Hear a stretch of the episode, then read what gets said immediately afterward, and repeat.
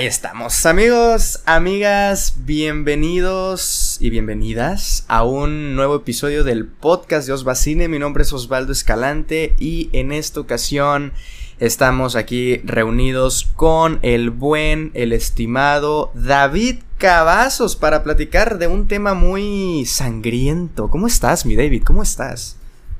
Muy buenas tardes, Osva. Estoy dentro de lo que cabe, estoy bien. Estoy, estoy bien. Sí. Estamos eh, muy em, apurados. No apurados, sino. no, no, no, apurados, sino fue muy improvisado eso. O sea, te dije, habíamos quedado para grabar mañana y luego ahora y luego. Y dije, ay, no, el pinche David me va, me va a odiar. O sea, por traerlo así. Por traerlo. No tengo motivo. me trae más apurado a la escuela que tú, la verdad. ya, ya, no, pero sí, no, una disculpa ahí por, por esta improvisación en el episodio. Es que para los que nos están escuchando, teníamos pensado grabar este podcast, eh, sí, un martes, pero luego como no pudo el eh, Freddy, que ahorita escucharán un poco su voz sobre el tema del cual vamos a platicar el día de hoy, que ya lo pudieron observar en el título del episodio, pues le dije a Freddy, a, David, perdón, oye, pues mejor lo, lo grabamos mañana que, que estemos un poco más relax, tal, tal, tal. No, pues Simón, chido, listo. Y ahorita hace 10 minutos le dije, David, es que no me acordaba que mañana tengo algo que hacer, ¿qué tal si lo grabamos ahora? Y así salió y aquí estamos. Y, con una, ahorita explicaremos un poco las reglas y qué película tuvimos que medio dejar afuera o, o cómo le haremos con eso. Pero no, hombre, mira, el simple hecho de estar aquí grabando, ustedes escuchando, el buen David aquí también en la, en la plática pues ya es suficiente. Creo yo, no sé, pero de todas maneras, siento yo que esa película que íbamos a quitar como que iba a ser la última. No, o sea, la última en, la, lista. No sé por qué, pero entonces siento como que no me perdí de mucho. Es que el personaje como tal, pues yo no le tengo mucha estima. Ya, ya aclarando. Como quiera, si hubiéramos grabado el miércoles, nos hubiéramos estado apurados. Recuerda que tenemos screener de Army of Thieves. Sí, o sea, no, y aparte... No, hombre, híjole, es que esta semana ha estado bien ocupada, siento yo. Sí, sí, sí. Entonces, pues mira, estamos aquí, estamos listos para grabar nuestro especial de Halloween del 2021. Como ya pudieron observar en el título, hoy vamos a hablar de cuál es el mejor slasher. Ahorita vamos a, ahondar un poco en las películas, en las propuestas, en las opciones, en las reglas, porque no es cuál es el mejor eh, asesino Obviamente es algo que se va a considerar, pero es como tal cuál es el mejor slasher tomando en cuenta pues todo, no solamente quién es el mejor asesino, también la historia, la premisa, las acto, todo, como una película, como un slasher en general. Pero antes de eso, eh, a veces hablamos de noticias cuando es un tema principal y así. Ahorita no traemos, o por lo menos yo no traía noticias como tal, pero justo cuando estamos grabando este episodio salió el tráiler y un póster de Cowboy Bebop, un anime considerado por muchos como el mejor anime de la historia. De hecho, creo que en Letterboxd es el anime mejor rankeado, si no es que es el producto de Letterboxd que está mejor rankeado, no sé, pero está muy, está muy muy arriba. Y yo de hecho el anime no lo he terminado. Eh, de hecho, híjole, ya lo empecé, pero lo dejé como en el episodio 5, no porque no me esté gustando, sino porque mm, no sé, no no no, le, no lo estaba continuando. Ahorita creo que ya está en Netflix, entonces ya eso es como un indicio a, a retomarlo. Pero de momento sí lo dejé en el episodio 5. Pero quien sí ya vio ese anime, que de hecho tiene un episodio en, en su podcast, ahorita procedes porfa David a, hacer tu anuncio sobre ese episodio. Y que siento que está emocionado de, este, eh, de esta adaptación live action también de Netflix, es el buen David. Así que tienes micrófono abiertos para decirnos ¿Qué te pareció el tráiler, el póster? ¿Qué esperanzas tienes sobre esta adaptación? Porque yo aquí me tengo que quedar callado porque he visto cinco episodios del anime y pues no es como que me sienta así con la con la libertad de decir, no, están masacrando a mi muchacho o no, está siendo muy chido el, tráiler. Entonces, tú date, mi estimado, aquí con estos primeros minutos del podcast sobre qué, qué estás opinando de la futura adaptación live action de Cowboy Bebop.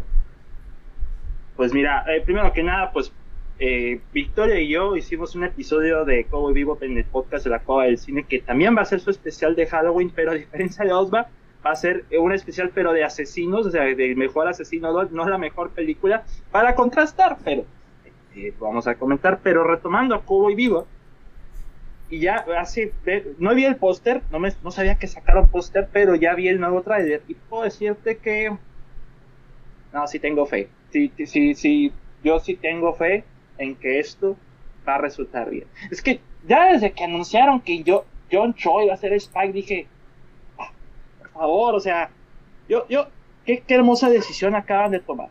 Pero lo que me sorprendió fue el teaser pasado, que mostraron cómo iba a ser como que un poco el estilo de la serie, eh, las escenas de acción, por ejemplo, y, y, cuando lo vi dije, si van a tomar este camino, yo voy a estar bien. O sea, yo, es que mucha gente piensa, no, es que van a arruinar la original y que la pegada, y no, amigo, la original está, ahí está en Netflix para que la veas. Esto es más como una especie de readaptación que me imagino que son en 10 episodios. No sé si van a adaptar todo el anime en esos 10 episodios, no lo creo. Pero lo que vi, me gustó. Y lo que vi ahora en este tráiler, me gustó aún más. O sea, me, me gustó cómo lo están manejando. Y lo más importante, bueno, no lo más importante, nunca lo va a ser.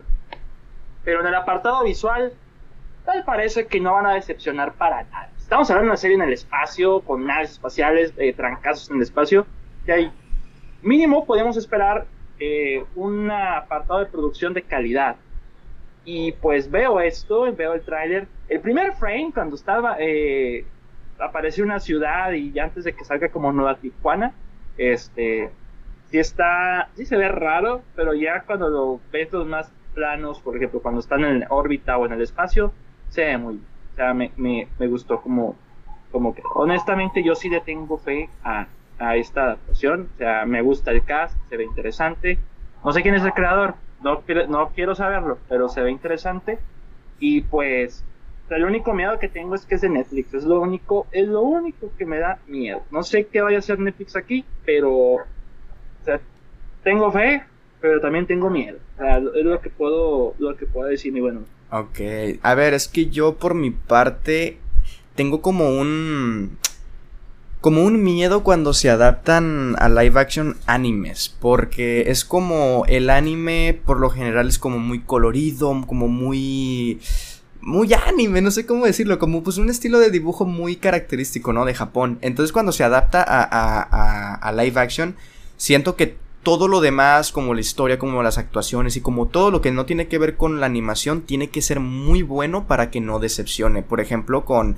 Yo no he visto, por ejemplo, creo que hay una serie o una película de Shingeki no Kyojin. No, no lo he visto en live action, pero he visto imágenes y he visto videos y se ve como muy distinto a lo que es el anime. Lo cual, ojo, yo estoy a favor de en las adaptaciones o en cosas así, no tiene por qué ser igual. Pero en cuanto a la estética, eh, se siente distinto. No tiene que ser algo negativo per se, pero como antes de ver el producto final, a mí sí me queda como, uy, no sé si esto me gusta. Luego vemos el producto y si es bueno o no, ya se dice. Pero antes, como ese pequeño prejuicio, que tengo yo con lo que comento, si es como de, uy, no sé, como que muchas veces y sobre todo Netflix, por ejemplo, no he visto el tráiler, pero no sé si esta estética visual se vea como mucho más oscura o como mucho más apagada que como lo es el anime, por ejemplo. Pues yo creo que está más estilizado, o sea, porque hasta, hasta ahora que lo pienso, el anime se ve más sutil. Aquí se ve con esteroides, o sea, los movimientos de cámara, el manejo del color, la manera en cómo filman la acción, cuando dividen todo en como en viñetas, sí se siente curioso, pero digo, eh, yo cuando lo vi dije, lo, lo voy a disfrutar como nunca, o sea, eso sí, o sea, habrá ciertas omisiones, por ejemplo, el personaje de Ed, no sé si vaya a estar aún, pero tal parece que van a tomar un buen camino. O sea, yo no soy de hacerme las expectativas, no soy de generarme hype por doquier y generarme hype tan alto porque pues eso provoca la decepción, pero yo solamente, o sea, yo lo único, lo único que espero de Cowboy Vivo es que esté bien hecho. Es que es, lo único que puedo esperar, que esté bien hecho. Ya lo demás, defecto que salga, defecto que tenga, pues ya veré si lo puedo perdonar, perdonar o no, pero yo creo que van a ir por el buen camino. No, una disculpa ya a los que están escuchando este podcast, pero es que como me puse a, ver el tráiler, eh, o, a, como a saltar así pequeños momentos, le piqué al sonido y se, y se activó. Entonces más de uno se debe haber asustado en una parte del podcast. No, yo ni escuché nada. No, no, porque lo ando viendo aquí en la computadora, en el celular. Entonces como se, se, se, captó el audio del escritorio, entonces se escuchó como más fuerte todavía. Y sí, a ver, por lo que estoy viendo es un poco así como... Hay una escena en la que están... Eh, creo que es lo del primer episodio, supongo que no, Tijuana, no me acuerdo cómo se llama, que sí se ve como muy colorido.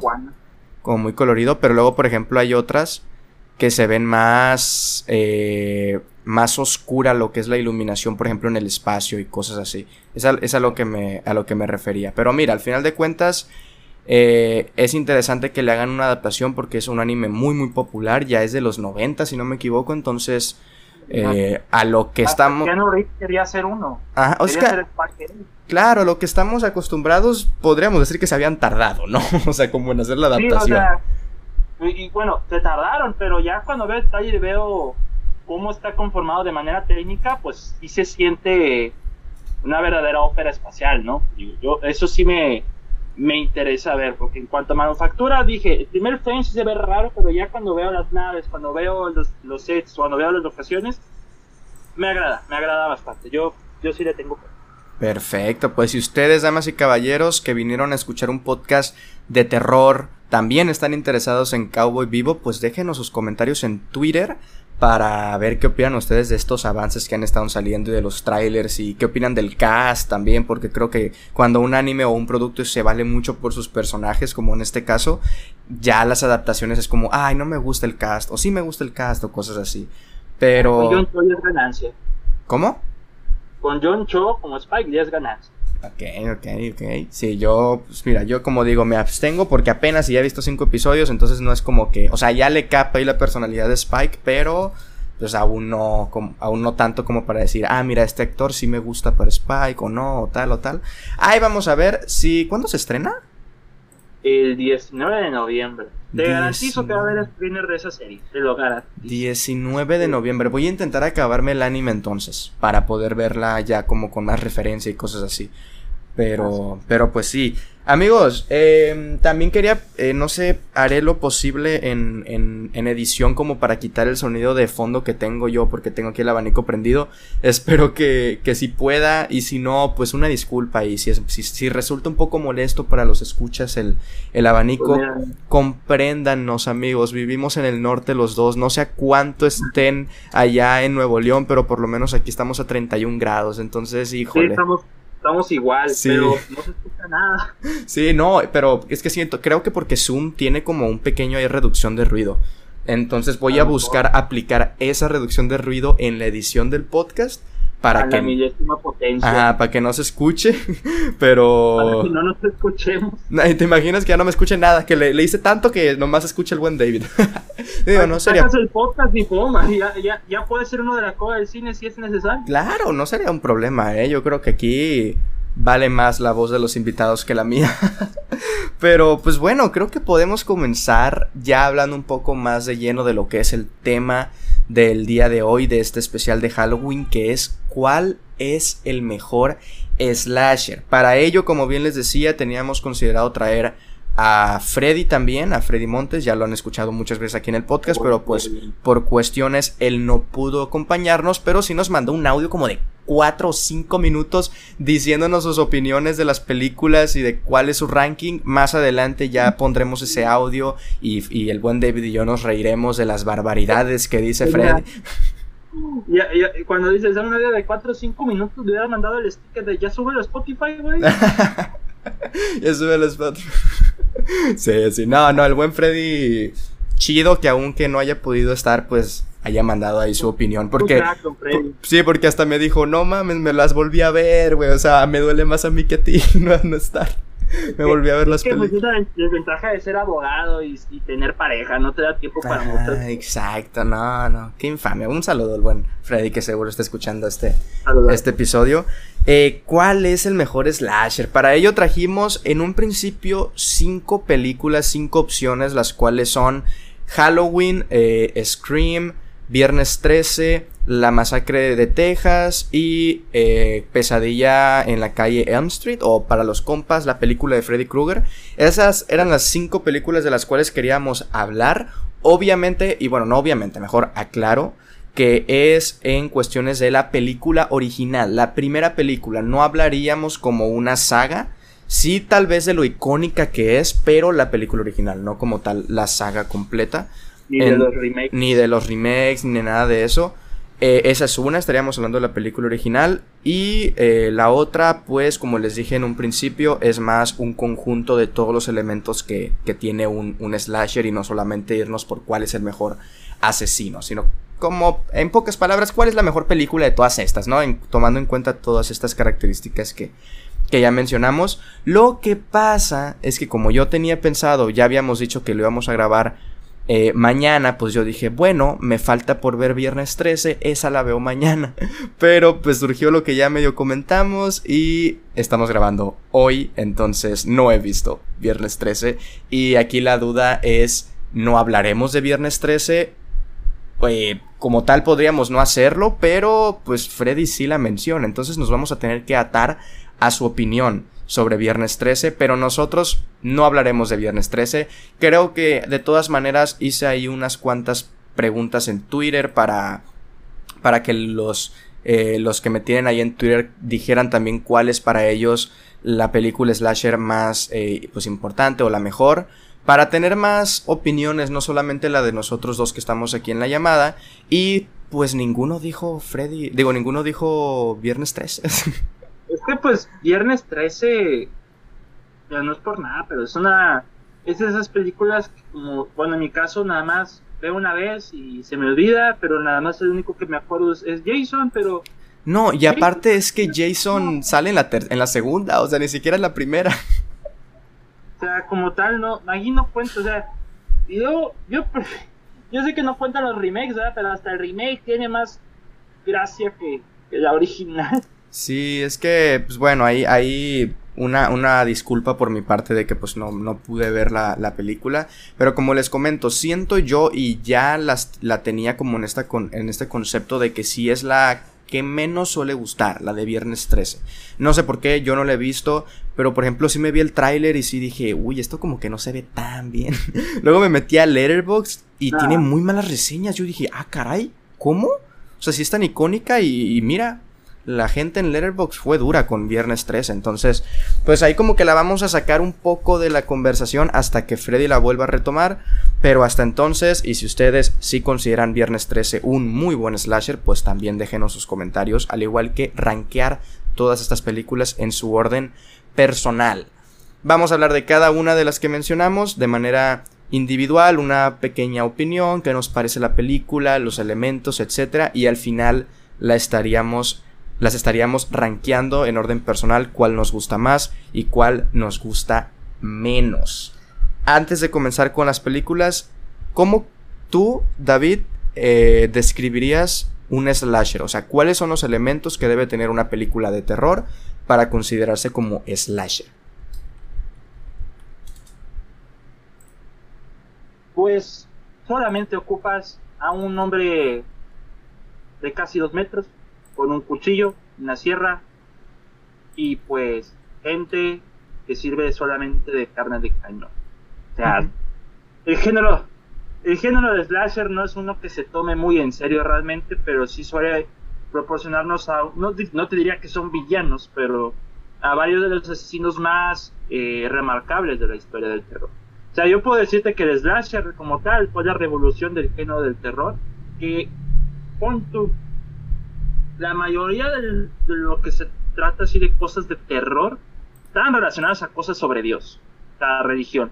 Eh, antes de las grandes, de, de las que vamos a comentar ahora, teníamos cosas como The Omen, la profecía, que pues era, todo tenía que ser, ah, es que ese niño es hijo del diablo, o es un ente del diablo, es una posesión, y todo tenía que ver con religión, es como que, ah, qué flojera, pero me imagino que ya para los 70, ya cuando llega de historias de terror como el slasher, y marcó una tendencia de que no necesariamente tienes que meter a Dios en una película de terror y solamente ocupabas a un villano, no un villano, bueno sí, eh, no te diría que es un villano, pero sí una especie de psicópata, habido por matar, y varias víctimas que estén desarrolladas o no, pero pero vamos a disfrutar de verlos morir. Sea, eh, suena muy cínico, pero desafortunadamente así tiene que ser. Y pues yo puedo considerar así el slasher, o sea, un loco matando a otros idiotas. Y ya, es ese tipo de historias que, que hasta la fecha siguen siendo vigentes. No la pudiste definir de mejor manera, David. y es lo que comentaba un poco en el, en el, en el video de, en mi opinión, de Halloween Kills. ¿Cuándo se le empezó a exigir tanto este género? Obviamente que tiene películas muy buenas y las vamos a comentar ahorita. Pero creo que por lo general, híjole, como que uno va a ver un slasher para ver sangre, ¿no? Y ya. Yo te respeto tremendamente por lo que opinaste de Halloween. O sea, opiniones como esas no hay muchas, la verdad. Y eso que yo también disfruté de Halloween. Sí, pero, híjole. Ah, siento que. Siento que la gente se me va a ir encima porque me gustó Halloween Kills. Nos se nos cae encima por muchas cosas que no puede ser por eso. Sí, sí. Se me, se encima por Doom y por Doom no sé qué más pueda esperar de la gente. Por Doom, sí. Otra que yo no he visto, así que tampoco puedo opinar. Chinte, Ah, no la veas, no la veas. no la ve. Em, ¿Qué más? Ah, ah, otras, por ejemplo, ya trajimos como estas cuatro, cinco películas para hacer nuestro ranking porque son las consideradas por muchos pues como las mejores, etcétera, etcétera. Pero ¿qué otras películas tú de slasher considerarías que podrían entrar? Porque por ejemplo, muchos consideran un slasher eh, psicosis de Hitchcock. Es para mí terror psicológico, pero sí veo el por qué muchos dicen que esta fue como la primera película que tiene los elementos de slasher. Así como también hay películas más recientes que no metimos a la lista, pero que también son slashers, como pues, podría ser Chucky, Candyman del 92 también, la de lo que hiciste el verano pasado, no me acuerdo cómo se llama, del 97. O sea, hay muchas películas que tal vez muchos estén escuchando y digan, ¿por qué no pusieron esta?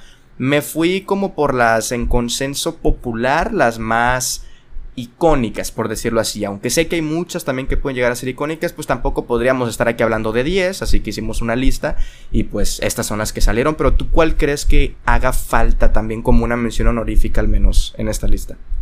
No creo que nadie comente esta película, pero yo quiero remarcarla. Y eso que es del año pasado, pero Ricky me gustó muchísimo. Okay, la verdad. Es, es que es una combinación de slasher con Viernes de lo la Freaky Friday como tal. Y lo que me encanta de esta de esta película es que Vince Vaughn sí cumple muy bien como un asesino de slasher. Y lo tiene todo, o sea, el tipo es imponente, está súper alto y mata porque mata. O sea, no por nada en la película se llama el carnicero. O sea, así The Butcher.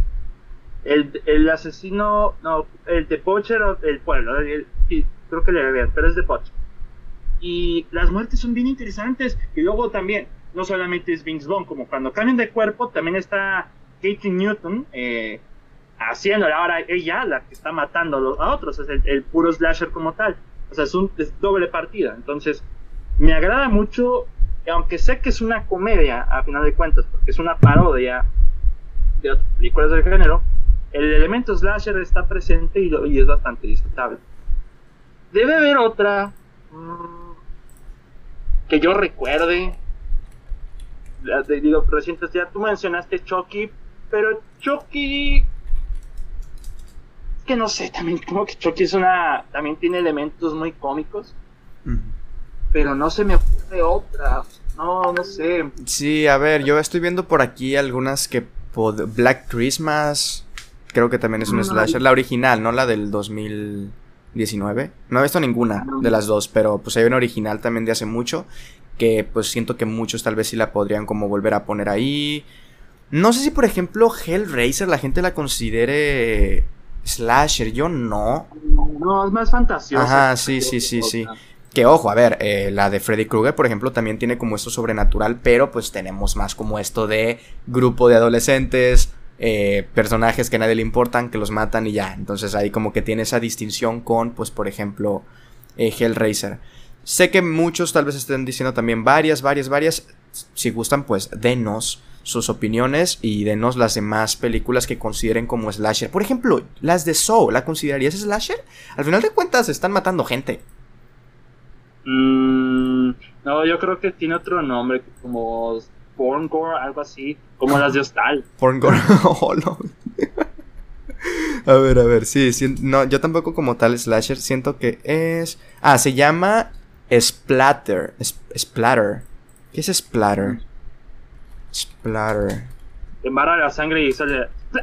Splatter es salpicar. Ajá, es como de... Ajá, ese tipo de terror, de mucha sangre, mucho gore, así como te pega la pantalla. Entonces, bueno, creo que es una buena eh, definición de lo que es el género slasher. Eh, un subgénero de terror que involucra a un asesino que está buscando a un grupo de personas y los mata. Y ya. Así de simple y así de sencillo. Entonces, por eso reafirmamos que estas son las películas que en un consenso como general se considerarían las más importantes.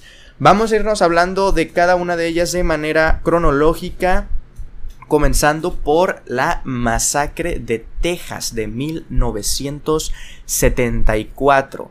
Película que yo vi por primera vez el año pasado y que la y que voy a ser honesto, no me gustó la primera vez que la vi.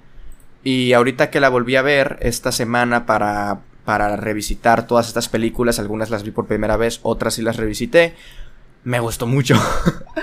Obviamente entiendo cuál fue mi problema con la primera vez que vi la película, pero ya esta segunda vez siento que sí la disfruté muchísimo más y agradezco haberla revisitado porque sí va a estar, siento yo, que ahí, ahí en, en, los primeros puestos. Masacre de Texas, dirigida por Top Hooper, eh, y que pues va sobre una masacre en Texas, así de simple. un grupo de personas, amigos, eh, primos, no me acuerdo qué eran, que se van a, un, a una granja, se encuentran con una casa que está ahí, se meten a la casa y ahí adentro los está esperando Letterface, eh, este asesino que los empieza a matar con una motosierra y así de simple y así de sencillo. No, no hablaremos con spoilers de las películas, Ojo, entonces estas son solamente premisas, son, son, son, simplemente sinopsis. De eso trata la masacre de Texas. ¿Y qué te parece a ti, mi buen David, esta película? Pues mira, yo la vi hace mucho tiempo. O sea, yo no la pude revisitar. Pero sí te puedo decir que esta película, junto con la que vamos a hablar más adelante, la segunda cronológicamente hablando, una prueba de que con poco se puede hacer mucho.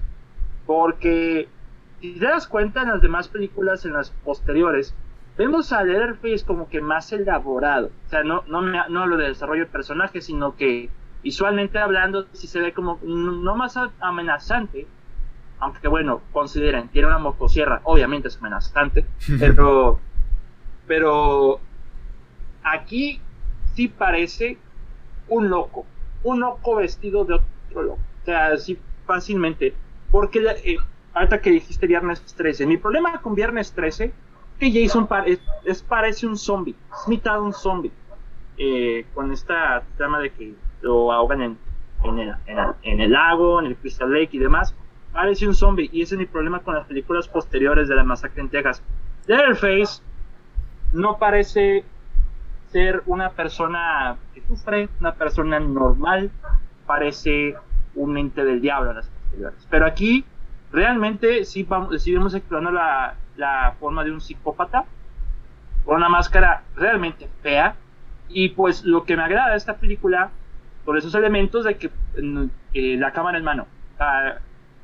pocas veces y para la década en la que se sitúa esta película, se implementó esta técnica de la cámara en mano y le, da un valor agregado porque nosotros sentimos que somos los que estamos corriendo eh, y haz de cuenta que nosotros como que estamos corriendo y la cámara nos está, es como nuestro point of view, y volteamos y él está atrás eh, persiguiéndonos con la motosierra.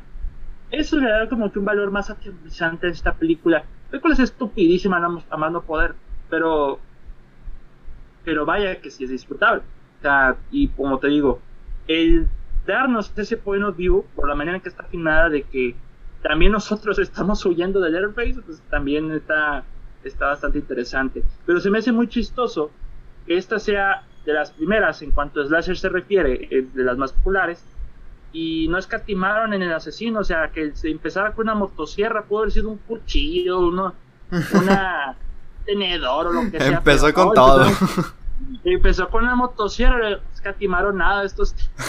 Eh, pero sí, yo, yo considero que eh, es una de las grandes y pues yo creo que la única buena de, de esta de esta saga de Leatherface. Me sorprendió un poco que Oswald le diera cuatro estrellas, tomando en cuenta que le dio dos estrellas y media la vez anterior, pero no lo culpo. Eh, yo no le arranqué, no le arranqué a Letterboxd. Hay muchas películas que he visto y no he arranqueado, pero yo le daría unas tres estrellas y media a esta película. tiene sus detalles, pero. Sí, mira. A mí lo que no me gustó la primera vez que la vi es, eh, es eso que comentas que yo no entré. Pues yo no entré en el juego de la película. Es una película, pues, estúpida a veces. O sea, es, es, es, así, a ver, no tiene nada de malo, pero para mí era como una a mí me pareció una comedia, güey. La, notaba como una comedia muy involuntaria. Me desesperaba mucho esta escena en la noche en la que Letterface está persiguiendo a la muchacha con la motosierra y ella grita y corre y son como. La primera vez que la vi se me hizo eterno eso. Era como, yo, nada más lo estoy viendo correr y no siento suspenso ni nada, ni absolutamente nada. Es como, ¿por qué no, no, no para esta secuencia? Pero, por ejemplo, esta segunda vez que la vi, yo creo que como ya iba pues mentalizado a lo que ya había visto y que podía esperar, esa escena ya no se me hizo tan larga, el, sonido de la motosierra a super alto nivel y los gritos de la morra como que ya ayudan más a generar terror, entonces ya como que no, no voy a crucificarme por cómo opiné de ella la primera vez porque de cierta manera incluso ahorita es como sigo viendo esas cosas que no me gustaron, pero ahorita ya las disfruto. O sea, ya las agarro y digo, güey, es que así es esta película, hay que aprovecharla y hay que disfrutarla. Y por eso siento que la disfruto mucho. Tú ya lo mencionaste, lo que es la cámara, esta película se vale completamente de la dirección y de lo que son los decorados. Güey, la casa, la cena, la, escena esta de la cena, cuando está la cara ahí y está el abuelo eh, agarrando un cuchillo que se le cae. Güey, es, muy tétrico todo eso, entonces siento que de eso. Es de eso de lo que se ve la masacre de Texas. Y, y pone tú, dices, ok, así tiene secuencias eternas, pero no has visto Orgía de la Muerte, amigo. Es así, lentísima. Ok. es, que vi esa película el domingo y dije, ah, pues es, es de Ed Wood, escrita por Ed Wood, y ya sé que encontrarme con este tipo, vamos a verla. No, me dijo, no, está, está terrible esa película. Esas sí son secuencias largas, pero de viejas encuadradas nada más. ok, ok. Pues eso, nuestra opinión al momento de, de la masacre en Texas. Después ya va lo que es cuatro años después, estrenó Halloween, película dirigida, escrita eh, y también pues por la música de John Carpenter y protagonizada por eh, por Jamie Lee Curtis en su primer trabajo en cine. Creo que ya había hecho ahí un par de series, algunos episodios, pero sí fue su primer trabajo en cine. Halloween, súper independiente también, eh, al igual que la masacre de Texas, menos del millón de dólares en cuanto a presupuesto. Obviamente, ahora es muy distinto, la, la, la relación entre los dólares ha cambiado, la inflación, etcétera, pero bueno, es menos de un millón y eso ya creo que se consideraría como, como independiente.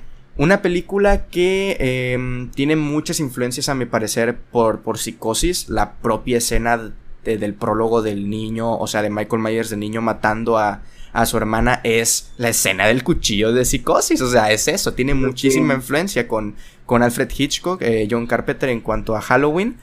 Y, bueno, hoy estamos hablando de probablemente pues la película que definió lo que sería el género slasher Muchos dicen slasher, Halloween, slasher, Michael Myers. Entonces, eh, pues, ¿qué opinamos de, Halloween? Yo la vi pues también de nuevo eh, hace poco para, para el podcast.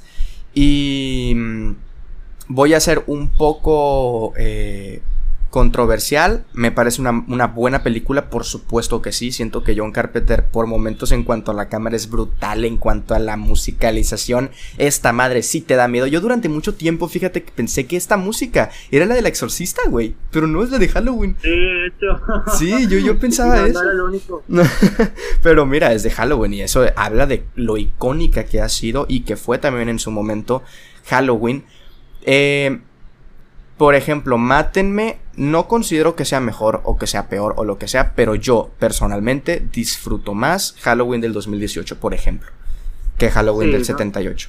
Eh, no estoy diciendo que sea mejor ni que sea peor, pero en cuanto a mis gustos y en cuanto a lo que es eh, eh, Michael Myers, mi Michael Myers es ese, güey es el que mata a niños y ahora viejitos también, no me importa. En la del 78 se juega más con esto del suspenso, pero sí siento que tiene como tantas cosas chidas como las largas caminatas y el momento en el que la cámara juega como si fuéramos Michael Myers y estamos ahí siguiendo a las chicas y a las niñeras y estamos acechando. Siento que tiene como ideas muy muy chingonas, pero que a mí lo que me termina por afectar en cuanto a Halloween es que todas estas ideas, en mi opinión, se vuelven un poco estiradas. Es decir, hay muchísimas caminatas, muy largas.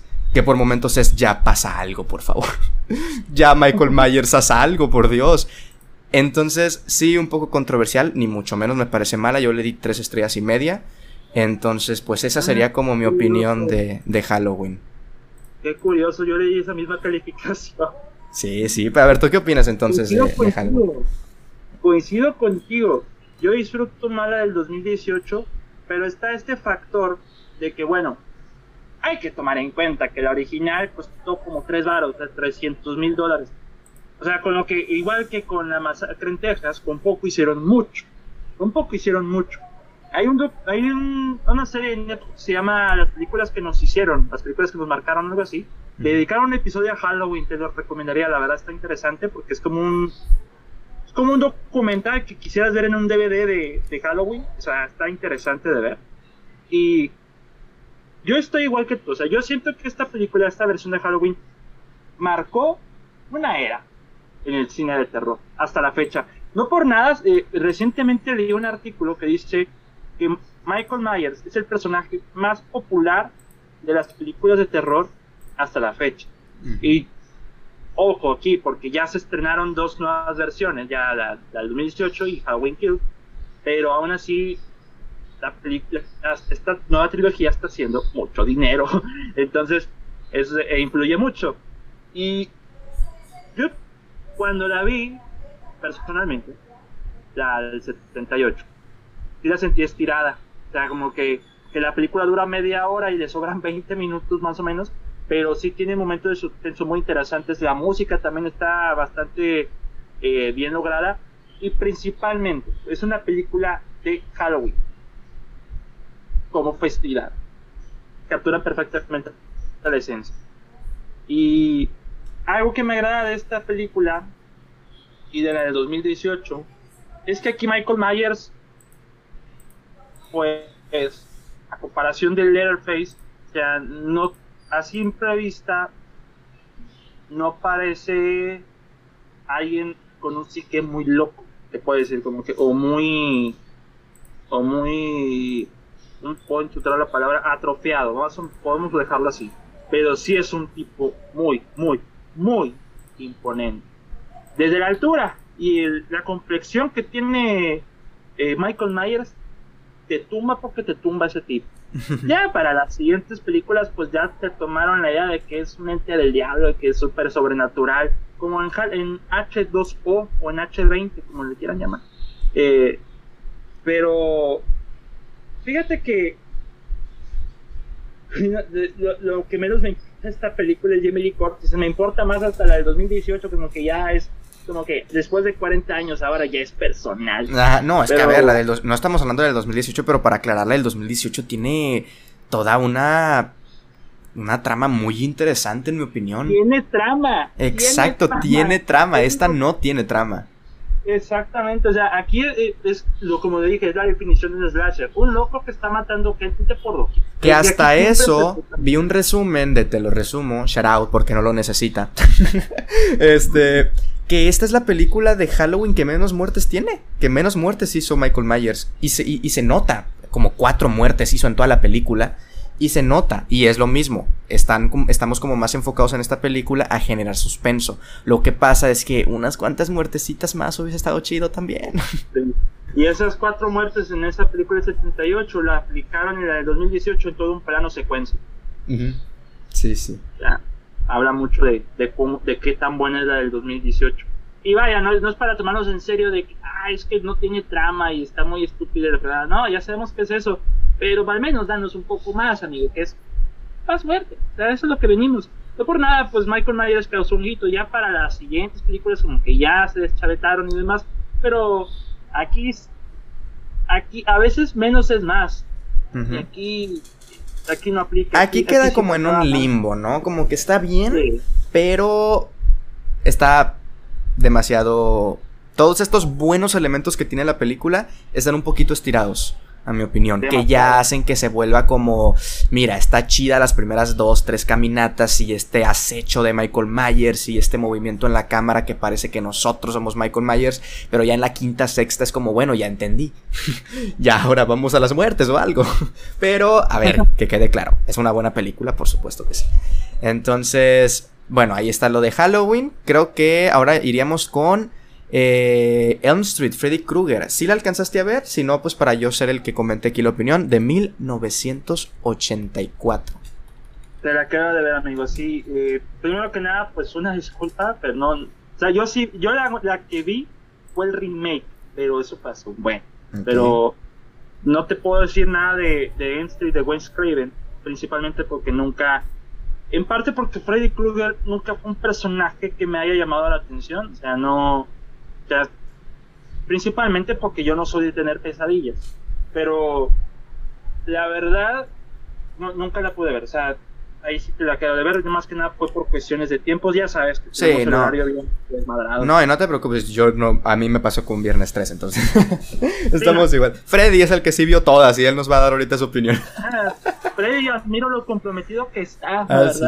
por razón es el patrón de todo. exacto, pero sí, película dirigida por Wes Craven, la primera de dos películas dirigidas por este señor, de las cuales vamos a estar hablando, pues, en este episodio. Ya pasamos a los ochentas y se nota. Se nota en la estética, se nota en absolutamente todo, los autos, eh, la fotografía, la música, la vestimenta. Esta es una película muy ochentera, pero de terror. Y eso es muy interesante. Yo la vi por primera vez a mis 19 años. Y lo que puse en mi reseña de Letterboxd fue, esta película si la hubiese visto de niño, sí me hubiese sacado varios pedos. Sí me hubiese sacado varios sustos. No tanto por el terror que me generó ahorita, sino por el mero diseño de Freddy. Si lo hubiese. Y la canción. La canción, la de uno, dos, tan, No me acuerdo cómo va, pero Freddy viene por ti. Cierra bien las puertas. No te vuelvas a dormir. Es una pinche canción tétrica, güey. Y si la hubiese visto de niño esta película, probablemente sí me hubiese causado pesadillas. Porque al final de cuentas tiene una premisa. Para mí, de todas estas, es la premisa más original. Esto de te acechen tus sueños. Tengamos en cuenta que al final de, que al final de, de, cuentas, valga la redundancia, los sueños son como este espacio seguro para nosotros. A veces son pesadillas, sí, pero por lo general son sueños, eh, son sueños en donde nuestra imaginación corre, donde los recuerdos se muestran y al final de cuentas es esto en donde estamos nosotros y a veces podemos llegar a controlar los sueños, etcétera, etcétera. Pero la premisa de que incluso ahí haya alguien que te aceche es como... es muy original y es muy chido porque es ni en tus propios sueños estás a salvo. Y eso se me hace muy, muy interesante y muy inteligente por parte del guion de Wes Craven. Que, a ver, las cosas que no me gustaron son cosas muy... A ver, muy al estilo de ya muy generacional, ¿me explico? O sea, ya como de ahorita pues vemos una película de los 80 de bajo presupuesto, que esta por ejemplo tiene, tuvo un millón de, de, dólares de presupuesto y dices tú, ah, pues mira, aquí como que se ve feíto y tal, tal, tal. Pero en cuanto a lo que es... Es lo de menos. Ajá, es lo de menos, exactamente. En lo que es el personaje de Freddy Krueger tiene un origen, o sea, te establecen quién fue, no es como alguien así nomás porque sí, como tal vez en otras eh, películas de slasher. Aquí sí, entonces a mí se me hizo muy interesante, muy original y yo solamente digo, me hubiese encantado verla de niño. Y a la vez no, porque si me hubiera asustado, pero eso me hubiese asustado, entonces eso es bueno, me hubiese gustado que me asustaran. Entonces, yo sí solamente puedo decir, es muy original a mi perspectiva lo que hicieron con la premisa de, de, de una pesadilla en Elm Street. Y otra cosa que ya se lo adelanté a, a David en el after de Scream, no me di cuenta quién era Johnny Depp. creo que es la primera película de Johnny Depp. O no sé si sea la. Sí, creo que es la primera película de Johnny Depp. Y no parece Johnny Depp, está muy cambiado. O sea, era muy guapo de joven, güey. Ahorita ya no tanto. Sí, como te digo, o sea, yo, yo lo vi en la serie de los 80 de Comando Especial, 21 Jump Street, como es el protagonista. Y no, igual, o sea, estaba guapo el joven, estaba guapo. Sí, sí, no, simplemente para no ser más larga mi opinión sobre Elm Street, yo le di tres estrellas y media también. Se me hace muy, muy original, muy interesante. Hay muertes, el final está muy chido, güey, también. El final es como, ah, caray, o sea, se tomaron un final en el sentido de... Eh, de terror, güey. Ves esta película de niño y la neta con ese final si dices, pues no mames, ¿a qué vine a ver esta película? ¿Quieren meterme ideas de nunca volver a dormir o qué? Está muy chido, la verdad a mí me, me pareció muy interesante eh, la de Freddy Krueger. Ahora, da, ahora da más miedo pagar el recibo de la luz, a ver si su cara eso. sí, es que, es que el diseño es muy asqueroso, por momentos la película pareciera ser un... ¿Cómo se llama? ¿Body horror? No sé cómo... o sea, esto de, de... Es mucho efecto práctico, pues. Obviamente tenemos como este, este, este efecto ya más eh, falso, pero por momentos cosas que le salen de los ojos a los personajes o de la boca. Hay momentos en el que le salen cucarachas, por ejemplo, a un personaje. Es como muy real, güey, y se ve muy, muy efecto práctico y eso también se agradece porque, de nuevo, ves eso de niño y dices, no mames, qué asqueroso, güey. Entonces, pues eso se me hace muy, muy chido. Este, la siguiente, la siguiente es... Eh, ya, ya son todas, ¿no? Ah, no, no, no, faltas. Bueno, iría eh, viernes 13, hace mucho, pero no la mencionamos. Ahorita iría una década después, en 1996, Scream, de nuevo dirigida por Wes Craven, el mismo que dirigió Pesadilla en Calle del Infierno o en Elm Street o la de Freddy Krueger, vamos a llamarle porque está muy raro el nombre. ¿Qué opinas, mi buen de Scream? Ya hablamos ayer un poco de ella en, el after, por lo cual tal vez sea un poco como raro volver a repetir las cosas, pero hagamos nuestro, nuestro mejor intento en, en hablar de Scream, aunque ya hemos hablado ya por dos horas el día de ayer. Pero, ¿qué te parece Scream? Pues yo creo que esta sí es mi favorita. De las, de las que hemos comentado, de las que he comentado, sí es mi favorita. Ahora, ahora que eh, lo de Freddy Krueger, ¿Freddy contra Jason cuenta? Eh, no, no, no, no te creas. Este, Scream es todo lo que critica las eh, Wes Craven en, sus en las películas de terror. No, no sé si haya, bueno, ahí Saraí lo dijo, que hubo referencia a, Freddy Krueger, pero él, Wes Craven va por todo. O sea, Wes Craven va, eh, critica, pero también hace homenaje. Puedo decirlo principalmente porque Ghostface, de todos los asesinos de Lasher que tenemos aquí en esta, galería, Ghostface es el más humano. Y al igual que los demás, no tiene motivo alguno para matar, solamente un tipo que vio muchas películas de terror y pues se le ocurrió que era buena idea eh, hacer eh, lo mismo, pero en la vida real. Eh, igual, es una película estupidísima de adolescentes, adolescentes idiotas que cometen errores cuando no deberían, y eso que la película se burla de eso. Pero, como mencioné previamente en el after, estos elementos de comedia, estos elementos de parodia, hicieron que la película tuviera el reconocimiento que tiene ahora. Que es como una especie de, ok, es un slasher, que tiene sus momentos de suspenso, pero la película no olvida que esos clichés que la película tiene realmente reconoce que tiene esos clichés. O sea, sabe lo que es, sabe lo que quiere ser y no es en estupidez. Eh, del elenco, yo creo que este es el más completo. No te diría que en rango actoral, pero, pero sí es el más competente. Tienes a Nick Campbell, tienes a, Courtney Cox, a David Arquette, a Matthew Lillard, que es mi favorito del, del elenco, y Skid Ulrich, también eh, como Billy Loomis. Ah, por cierto, también qué bueno que me acuerdo. Esta película de Scream come, vive, respira mucho de Halloween. La inspiración en Halloween está por todos lados, está por doquier. Y literalmente eh, ven a Halloween. ven Halloween, hablan de Halloween. uno de los personajes se apellida Loomis. Ay, yo creo que más yo creo que en lugar de referenciar tanto a Freddy Krueger pues Preven optó por Halloween o el guionista Kevin Williamson eh, es el escritor de esta película, optó mucho por Halloween. Entonces, la verdad, y creo que es una película realmente competente, yo creo que es de las mejorcitas que tenemos en, en cuanto a slasher. Sí tiene sus momentos, sí tiene sus detalles, a veces puede arrastrar un poco la historia por todo esto de la reportera de Courtney Cox, pero realmente no creo que haya mucho problema en que se vayan a pasar bien con esta con esta película, principalmente porque pues no deja de ser una comedia. Yo creo que el problema más latente y ni siquiera es culpa de la película, pero constantemente la confundimos con Scary Movie. Entonces sí es lo es el único problema que le podemos encontrar a la película y no es culpa de ella. Además, irónicamente, dígame, No, no, que exacto decía. No, no. Y eso que Scary Movie hace parodia de las primeras tres de Scream, entonces, para que vean.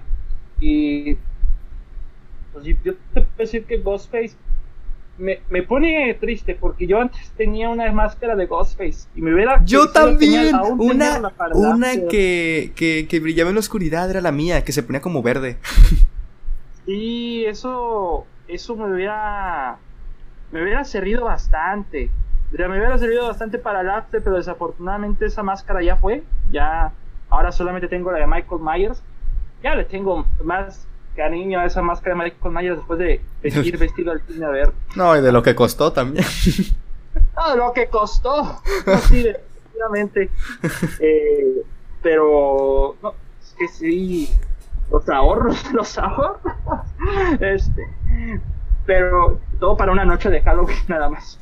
Este, van, lo que hago por, por, por ser único y especial.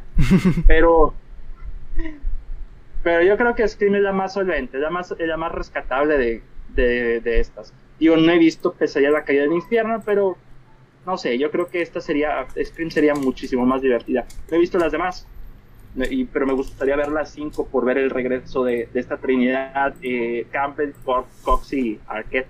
Sí. Es, como digo, es una película en la que todos ganamos. Nosotros nos divertimos, la película fue un exitazo, eh, Corey Cox y David Arquette encontraban el amor, eh, sale Matthew Lillard, y, todos salimos ganando. Lo único terrorífico es que es producida por los Weinstein. sí, híjole. Que de hecho, eh, los Weinstein, creo que Bob.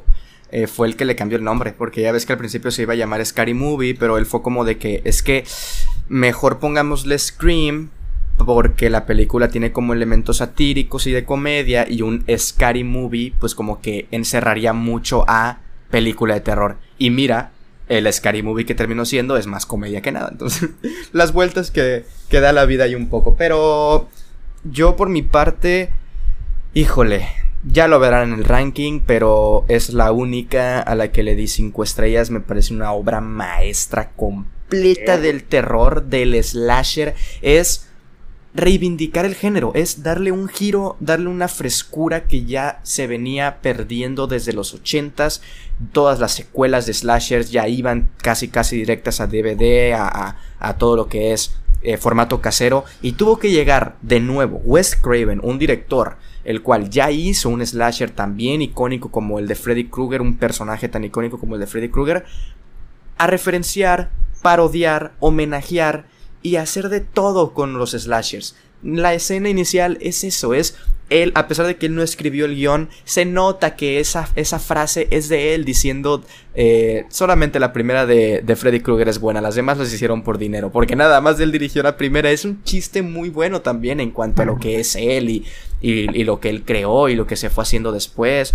La película es buenísima y, y, a mí me parece que toda esta comedia, ya lo hablamos en el after, es tan voluntaria y tan intencional que es lo que hace que sea tan memorable todavía. Es, la es una parodia de los slasher y Scary Movie es la parodia de la parodia, pero Scream, a mi parecer, es, es brillante, o sea, es, es magnífica y Ghostface en lo humano es también brillante el hecho de cómo pues la gente puede pegarle y, cómo puede eh, sufrir, porque no es un Michael Myers que ya no sabemos ni qué es, ni si es un hombre o qué chingados es, no es un Freddy Krueger que es alguien que está en los sueños, es alguien humano, es literalmente una persona. También tenemos el, el, efecto este de y el elemento del misterio, de averiguar quién es el asesino, tal, tal, tal. Scream me parece brillante en cada uno de sus aspectos y para mí por eso es una obra maestra del género. Me, me mama esta película, me encanta. Ah, pues yo, yo, te puedo decir, o sea, yo sí le tengo cariño a Scream. Principalmente, como te dije, fue de las primeras películas que vi en el Netflix, el Netflix viejito, antes de que se dieran series originales de siquiera. Entonces, sí le tengo como que ese valor agregado de que la vi hace 10 años cuando apenas salió la cuarta película, pero sí, yo creo que para mí dentro de las que hablamos es la, la, la top. Sí, para mí también. Y es, es, es esto, o sea, es, está juntando todos los elementos de todas las demás películas que ya hablamos y las usa a su favor. No solamente para generar comedia, sino también para generar suspenso. Entonces eso pues... O sea, la, la escena inicial es...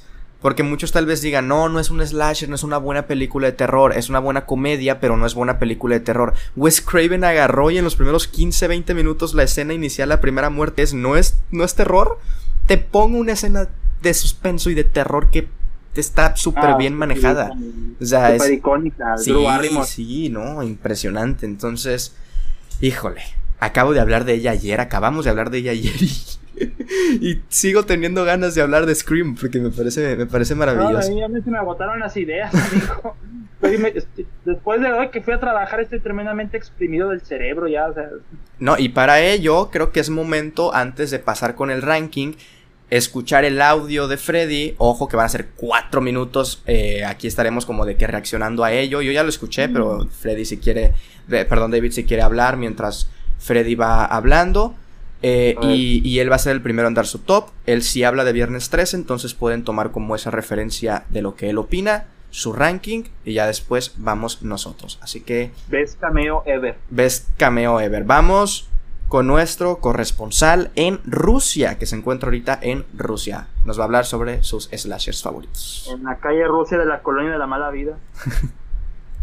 mi opinión de las películas de las que van a hablar. ¿Se escucha, va?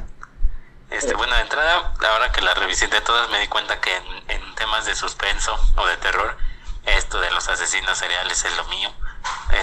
me gusta, sean churras o no, a mí me gusta ver gente perseguir estúpidos. Eso me gusta. Qué grosero. Este, ¿eh? En cuanto a mi ranking y lo que opino breve de cada una, mi número uno es Halloween, siempre por siempre y para siempre. Me gusta que en, entra un tema de suspenso a algo que se consideraba como sagrado, tanto en la masacre en Texas de antes como en Viernes 13, por ejemplo, después todo era como irse a algún lugar y que ahí llegara el asesino o, o cuestiones ahí este bueno, más complejas y aquí el asesino no, literalmente se mete a tu casa sin que te des cuenta y es ahí donde actúa. Entonces ya tu, tu tema sagrado pues no, no funciona de, de, mucho, ya se rompe con eso del tema sagrado y eso me gusta de, de Halloween, además de que creo que es la mejor dirigida, la mejor musicalizada y quizá la, la, mejor actuada por lo menos por, por la protagonista, sí.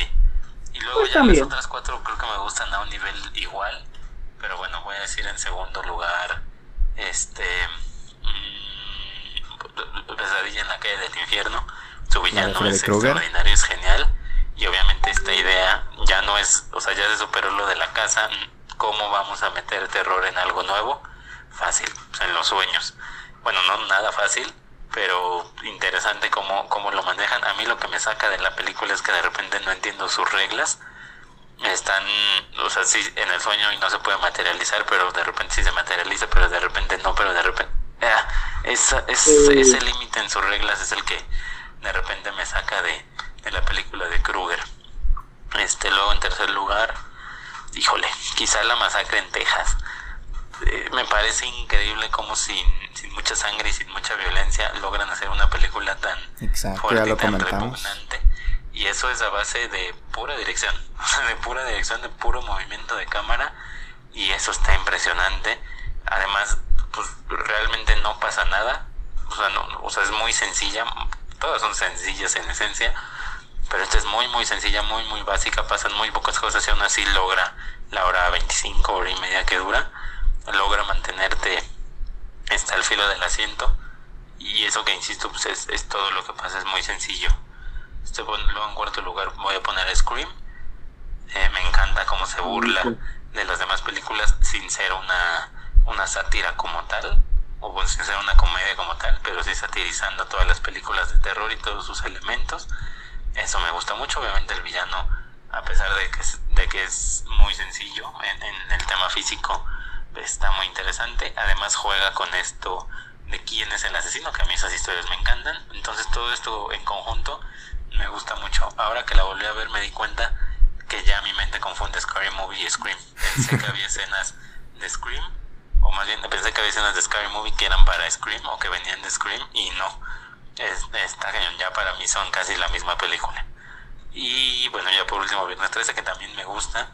Hay motivaciones, que eso es que eso es extraño. Te explican las motivaciones en la misma película. Hay una motivación. Es bien interesante cómo todos ubicamos a. Y, y la propia Scream hace eh, hace burla de eso. Todos creemos que Jason es el villano, pero realmente Spoiler. el primer villano es la mamá, ya luego sale Jason en la segunda y hasta la tercera su famosa máscara. Pero bueno, este primero me, gusta mucho. De repente no entiendo cómo se pelean con, con la señora o cómo esta chava se pelea con la señora tan fácil cuando le acaba de acaba de matar a todo mundo. Quizá eso me saca un poco, pero me gusta también mucho. las otras cuatro, bueno, todas me encantan. Para mí Halloween es el top y las otras cuatro ahí se van moviendo. Pues ahí está.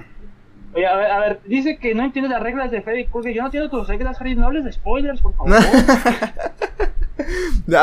para ser honesto, digo, para ser eh, justo, eh, es un spoiler que incluso yo ya me lo sabía y tampoco he visto ninguna de Viernes 13. O sea, como que pues es muy. pero la audiencia y con la audiencia. Sí, sí, sí. Igual con Scream, si, si vieron Scream, pues también ya me lo, medio lo sabían. Pero, pues bueno, ahí, la, ahí las opiniones de, de Freddy sobre su ranking.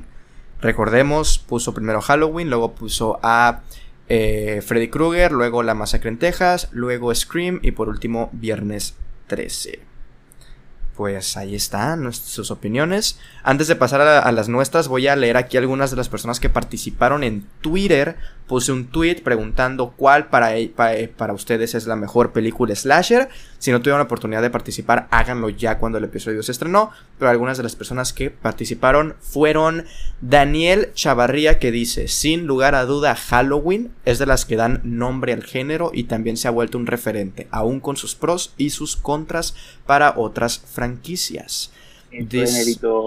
Dice, eh, Daniel Cinéfilo. Dice, yo estoy entre Halloween y Pesadilla en Elm Street. Ambas son filmes que manejan bien el suspenso, llegan a ser creativas y de tener una historia atrapante. Dice, ¿Qué me hace pensar que no es el mismo Daniel? ¿Cómo? ¿Que es el mismo? ¿Qué me hace pensar que no es el mismo Daniel? No, no, no, es otro, es otro. puro Daniel aquí. Puro Daniel, puro Daniel. De hecho, vamos con otro Dan, Dan Hernández. Dice, la tonta Texas sí tiene algo bueno. Entonces, para él, la masacre de Texas. Eh, Critic dice M Street tiene una de las ideas más originales del cine de terror. El concepto de Freddy y las pesadillas tiene y requiere muchísima más creatividad que el resto. Y por lo mismo llega a ser una película bastante única y que puede presumir de tener bastantes libertades. Eh, de acuerdo con, con esa idea de la premisa original.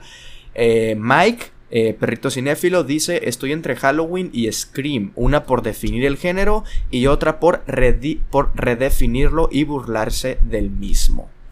Ahí están... Este no es el buen Ajá, sí, ahí están las, las opiniones. Ah, Matt también, él, es que él citó el tweet. Eh, Matt eh, dice, sin duda Halloween y la masacre de Texas son las que lograron hacer del género algo fresco y disfrutable, aunque también consideraría a Scream por la sátira al mismo. Pues perfecto. Ahí están algunas de, bueno, no algunas, todas las opiniones que estuvieron. Falta, falta una que se llama El Maquinón. Ah, no, no ¿cómo? ¿Cómo? No, esto parece televisión mandando saludos ahí a. Salúdame, Pío Herrera, El Maquinón. ok, ok, pues hay algunas de sus opiniones. Gracias por haber participado en ese tweet. Mi David, ¿cuál es tu top? Veamos, mira, voy a sacar del camino a pesadilla en la calle del infierno, porque lo he visto, ahí sí se les acaba de ver. Pero va a meter viernes 3, entonces viernes 3 es el número 4. En el número 3 sería La Masacre en Texas. Número 2, Halloween.